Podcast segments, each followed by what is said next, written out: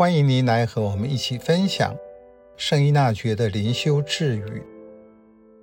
四月二日，内在德性的推动，使人能把天赋用于拯救人灵，并有力量好好做事。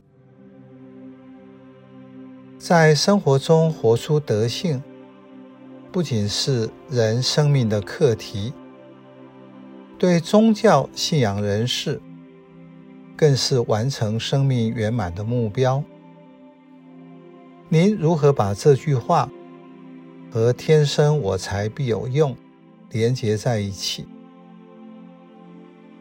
活出有意义的教友生活，对我来说是什么？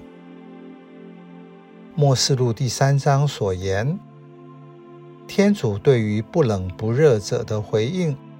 值得我们深思，要如何具体活出更有意义的生命？如果觉得自己的信仰生活平淡，根本的原因是我不看或不想，我活着真实的意义是什么？如果我的信仰仅仅是主日上教堂参加弥撒，这和病房中依靠氧气而活着的病人有什么差别？为什么我找不到自己生命的优先？我应该努力的方向是什么？对于教会、天主，我可以奉献什么？我该怎么做？这样就能够知道自己的天赋，觉察此时此刻。在这个环境中，我能够和天主一起做什么？人若要能把天赋用在拯救人灵之事上，必基于内在的德性，以及由此而来的能把事情做好的力量。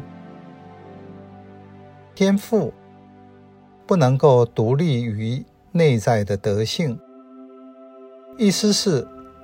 天赋要用内在的德性来推动。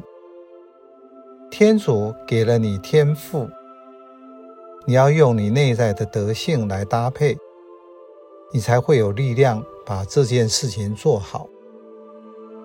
例如，科学家们也有很多的天赋，但他们不一定会用来拯救人的灵魂。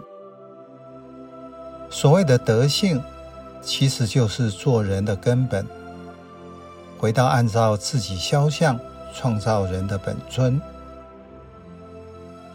如果你没有内在的德性，所有外在的作为，只是用来为自己争取好的名誉、成就，那么就是光荣自己而已。但是如果你和天主同行，那么德性就会用在拯救人灵魂的事物上。